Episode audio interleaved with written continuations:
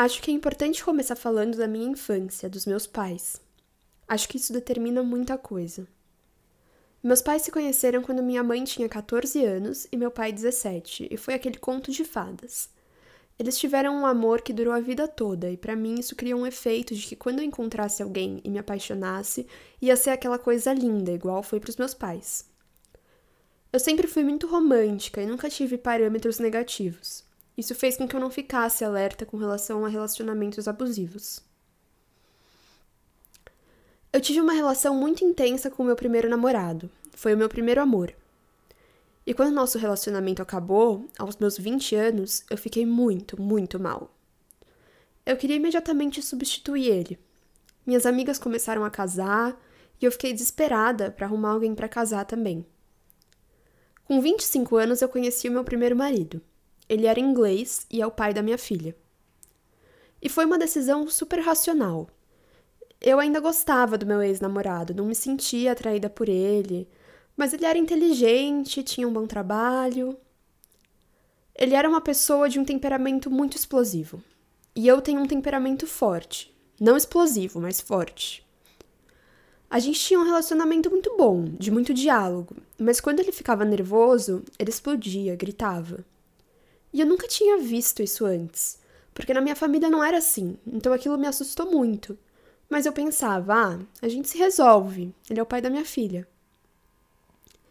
Esse casamento acabou de forma muito desagradável. Depois de nove anos morando na Inglaterra, eu voltei para o Brasil ainda casada com ele, com uma filha de dois anos. Foi uma fase muito difícil da minha vida, não porque eu fiquei mal de perder ele, porque eu não era apaixonada por ele mas eu me desestabilizei. Minhas amigas tinham tomado outro rumo, eu fiquei muito desestruturada. Então, nessa época, eu fui fazer um curso de teatro profissionalizante, que era um grande sonho meu. E nesse momento muito vulnerável da minha vida, no primeiro dia de aula, aos 35 anos, eu vi um menino que eu achei lindo. Senti uma coisa que eu não sei explicar. Isso foi uma coisa nova na minha vida, porque eu nunca tinha me interessado por caras mais novos que eu. Ele era 12 anos mais novo.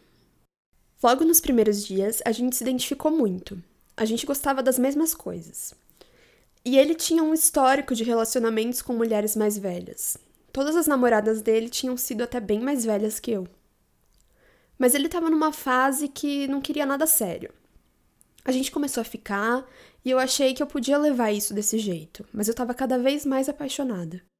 Depois de três anos de idas e vindas e de muitos sinais vermelhos de que eu não deveria entrar nessa história porque ela já era complicada de início, ele começou a fazer o TCC dele. Eu ajudei muito e isso acabou nos unindo de uma forma que uma hora ele se pegou apaixonado também e me pediu em namoro. Eu fiquei com a sensação de que eu tinha ganhado na loteria.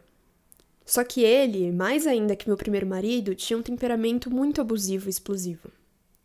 Quando ele se sentia contrariado, ele partia para o grito.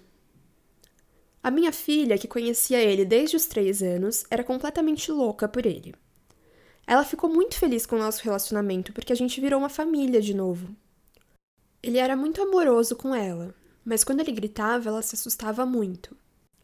Ele gritava de madrugada, os vizinhos reclamavam, em restaurantes, shopping. Se a gente estava no carro e ele ficava nervoso, ele simplesmente parava o carro no meio do trânsito, saía andando e largava nós duas lá. Minha filha perguntava: Mãe, onde ele vai? Ele vai voltar?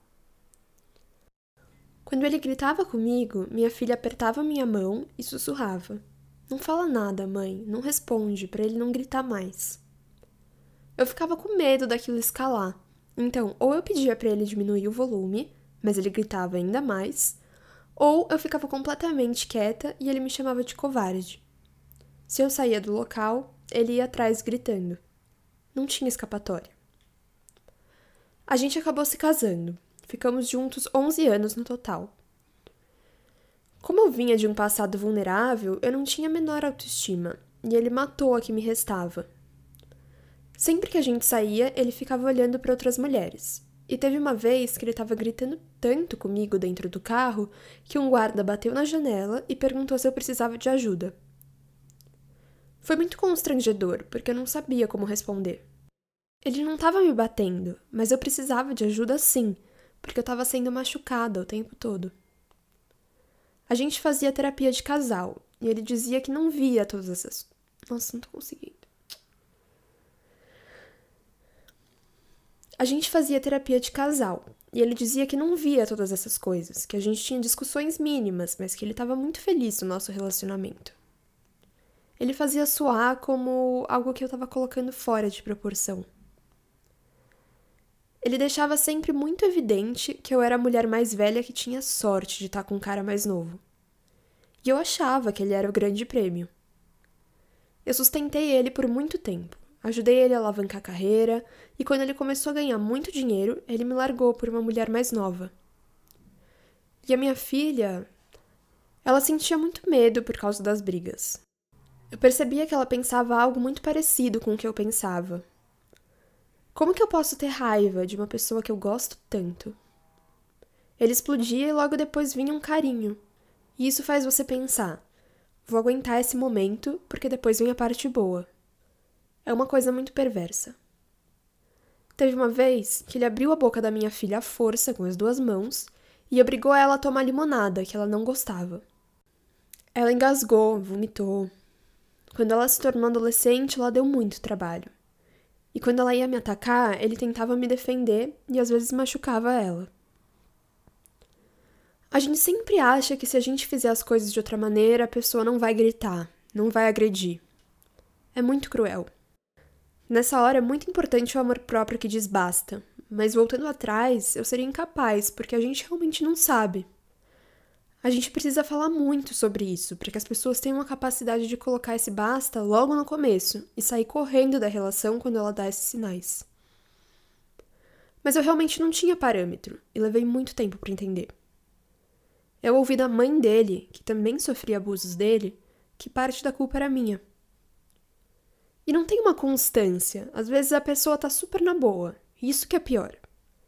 Eu me pego sentindo falta dele, porque foi o grande amor da minha vida, por incrível que pareça. Nunca mais encontrei alguém com quem eu tivesse tantas coisas em comum. Hoje ele está casado, com um filho de seis meses. Lançou livros, filmes. Tudo que ele queria, ele conseguiu. Eu acho incrível como uma pessoa que fez tanto mal para mim e para minha filha pode estar tá colhendo tantos resultados de coisas que eu plantei junto com ele. Com muito sacrifício financeiro da minha parte, Hoje ele tá muito bem e nunca me ajudou com nada. Nada.